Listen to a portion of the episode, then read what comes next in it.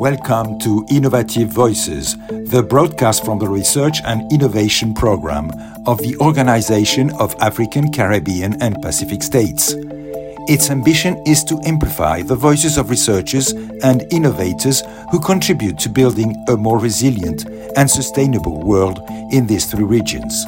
In this episode, we talk with Myrna Cunningham Kain, an internationally renowned Indigenous rights activist who has served Indigenous peoples in countless fashions, notably as chair of the Permanent Forum on Indigenous Issues at the UN. She works as a public health practitioner with the Miskitu indigenous population on the Atlantic coast of Nicaragua, from which she comes, and she is currently president of the Fund for the Development of Indigenous Peoples of Latin America and the Caribbean, FILAC. She gives us precious insights on the status of indigenous peoples and the recognition of their traditional knowledge. What are the most positive developments you have seen in recent years concerning the status of indigenous peoples and the recognition of their traditional knowledge? I think one important aspect that we should recognize now that we are celebrating the International Day of the World's Indigenous Peoples is that there has been important advances in the recognition of Indigenous peoples' rights at the global level.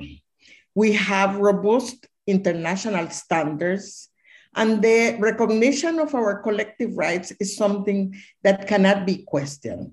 The UN Declaration on the Rights of Indigenous Peoples, the ILO Convention are the basis of those international standards.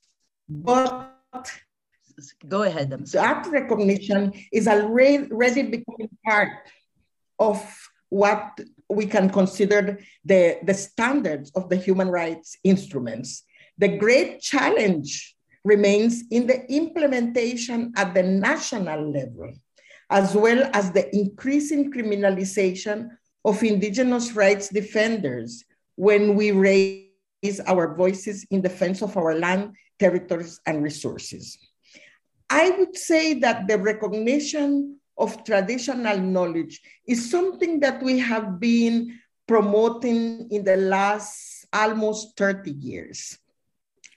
And the, the, the fact that the platform of traditional uh, knowledge of indigenous peoples and local communities is something that was recognized in the Paris Agreement on climate change is an important step because it opens an, an opportunity for, I would say, an inter-scientific discussion between representatives of member states and representative of indigenous peoples but it continues being one of the great challenges. Um, through our traditional knowledge, we have solutions for a lot of the current crisis, but this, these knowledges and our innovations are still not taken into account uh, in modern science. Modern science does not take in, I would say, into account that the basis of its advances, in many cases, lies in the knowledge that we have developed and innovated as indigenous peoples through history. So, how could it be better mainstream that kind of knowledge? I would say that the, the first thing is that we need to open what have been considered as open science. We need spaces where we can really sit between scientific from different knowledge system and begin to discuss how to solve, for example, climate change. Now that we are involved in the discussion on food system, that has proven to be one of the an important issue that we can discuss between knowledge holders, between different science, scientific. but we have also begun to open discussion with, with scientists that are working in the space, for example. We believe that traditional knowledge needs from of indigenous peoples also can enrich the scientists that are working on earth sciences, that are working on artificial um, intelligence, because we see different innovation that indigenous peoples are making to adapt to climate change, to maintain biodiversity in their territories, to produce more food. So I think that it's important that we create these spaces in which we can sit together, we can respect our different knowledge system, and we can begin to, to identify innovation and replicate adaptation actions that are being taken by communities, traditional seed banks, or innovation in production system, what we're doing in drought areas, how do we read a climate change when there's going to be a disaster, but we need to have the spaces. So those spaces do not exist yet. It's what you're saying. I would say that we do not have those spaces yet. At the UN, as means of implementation, they have created the, uh, uh, a platform and a forum that meets every year to discuss how science and innovation can support the implementation of the SDG. That's a space in which we are trying to open the inter-scientific dialogue, but it hasn't opened yet. Yeah, we have seen that as part of the, of the Paris Agreement, indigenous peoples and representatives of local communities and member states have met and they have defined a plan of action so the platform can function. So these are two spaces that are being um, developed to begin this conversation between different sciences.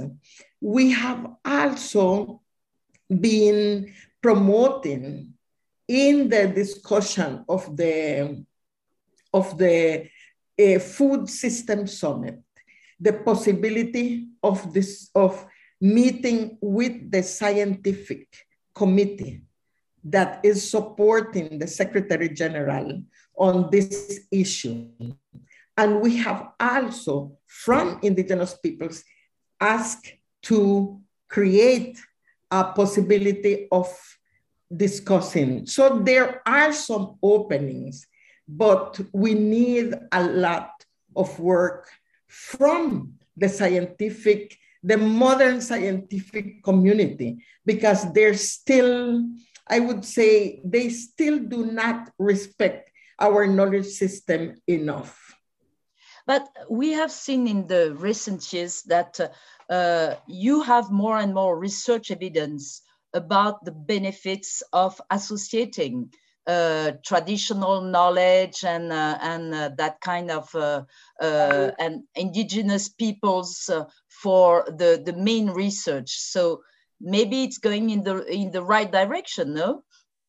I would say yes. We have been able to gather evidence. We are we have been able to promote indigenous persons as researchers applying an intercultural approach.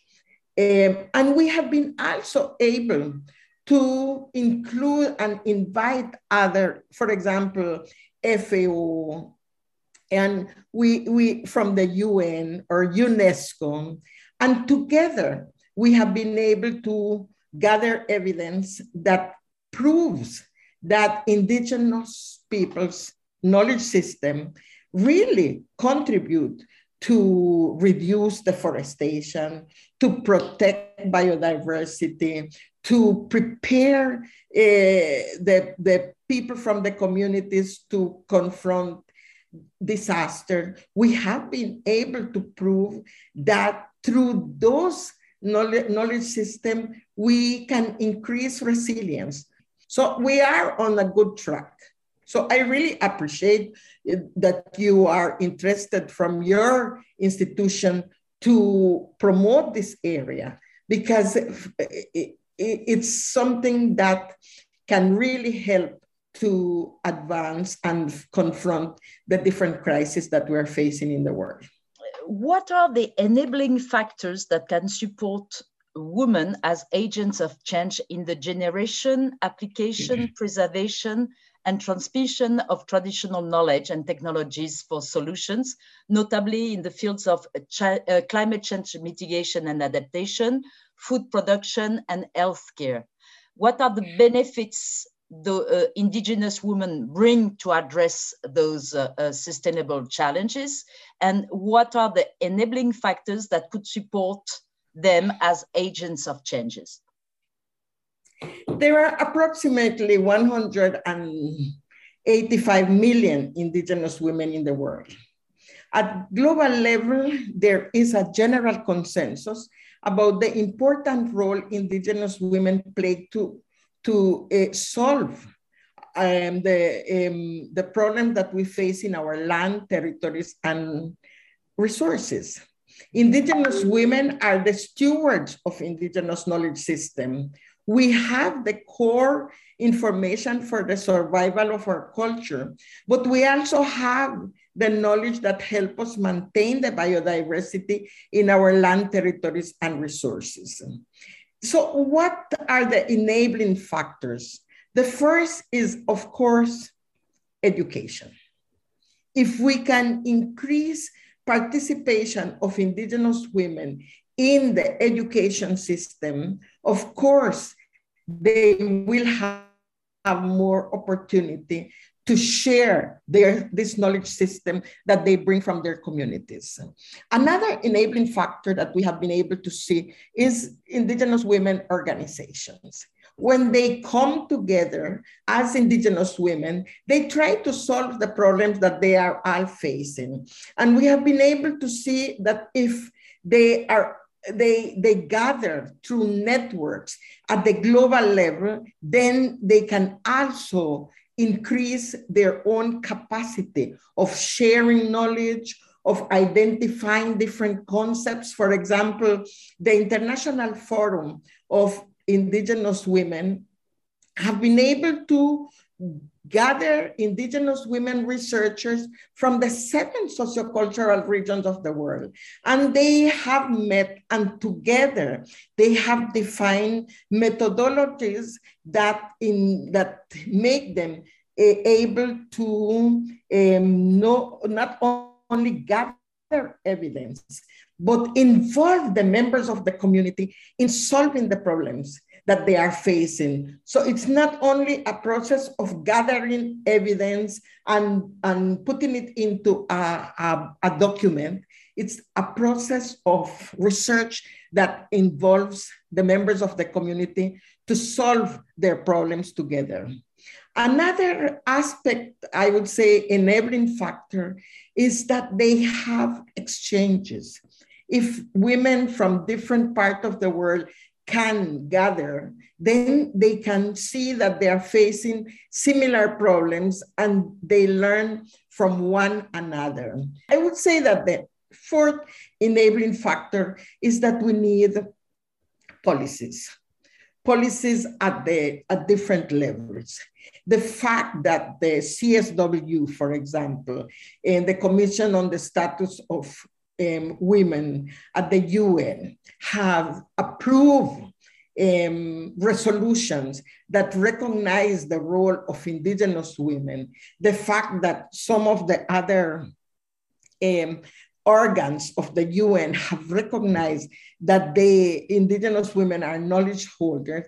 This help indigenous women to come back to our countries and promote that um, national policies that enable them to really um, apply their traditional knowledge. Some another enabling factor is the practice, I would say the healing practice of indigenous women. Indigenous women face a lot of violence, but we have been able to apply spirituality as one important component of our knowledge system. And through that, those practices of spirituality, we have been able to overcome the impact of violence, and we have been able to become knowledge holder, proud of our language, of our knowledge system, proud of who we are. And this also um, help us to really apply our traditional knowledge system.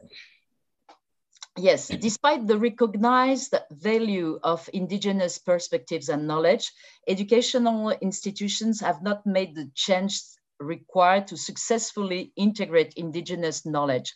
What could be done to remedy this situation? Well, what we have been trying to do is to promote a different type of education system, an education system that not only recognize language, because sometimes there's bilingual program, an education system that combines traditional knowledge holders with um, modern conventional teachers. For example, we have in Latin America what we call the Intercultural Indigenous University. And part of this system is that we bring traditional knowledge holders to the class and they are the ones that share at the same level that other conventional academic have shared with them. So we, we, we try to create an, an environment in the education system that gives the same value to traditional, um, to traditional holders. The other thing that we need is that we need to change the, the study plans, the curriculum of the education system. It, we should not see traditional knowledge as an appendix of education. It should be integrated in the whole program that students go through in under different teams. And of course, we need to continue educating on collective rights, on indigenous culture, if we want to talk about complementarity, we need um, we need the education system to be focused on, on a human rights based approach approach. Something that we have learned for example here in i live in nicaragua is our bilingual intercultural education system also have developed disaggregated data by different indigenous peoples and not only by gender, because this is also important for the definition of policies um, in, in the education system. We were talking about how indigenous knowledge uh, could help researchers solve the main crisis the world is facing, how indigenous knowledge system and modern science could complement each other and, and what safeguards need to be put in place to ensure a win-win situation for both parts? We have seen, for example, um, there are cases where indigenous peoples are using drones to supervise um, and avoid deforestation of their territories. What safeguard can we put into place if we are using drones?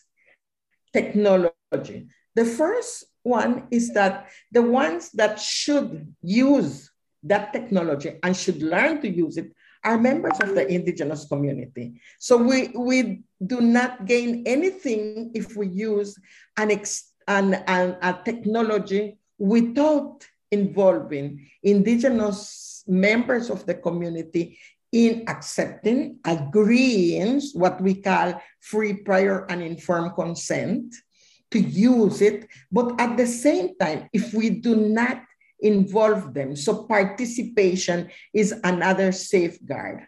And of course, the other safeguard is related with programs, policy, and resources. Because we can have something interesting like applying that innovation. Indigenous peoples are the one that will monitor and will manage it.